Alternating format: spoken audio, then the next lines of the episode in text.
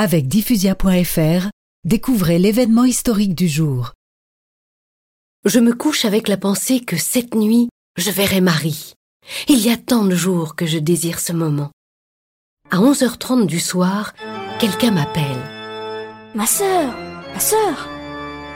Un mystérieux enfant est là, au pied de mon lit, et me fait signe de me lever.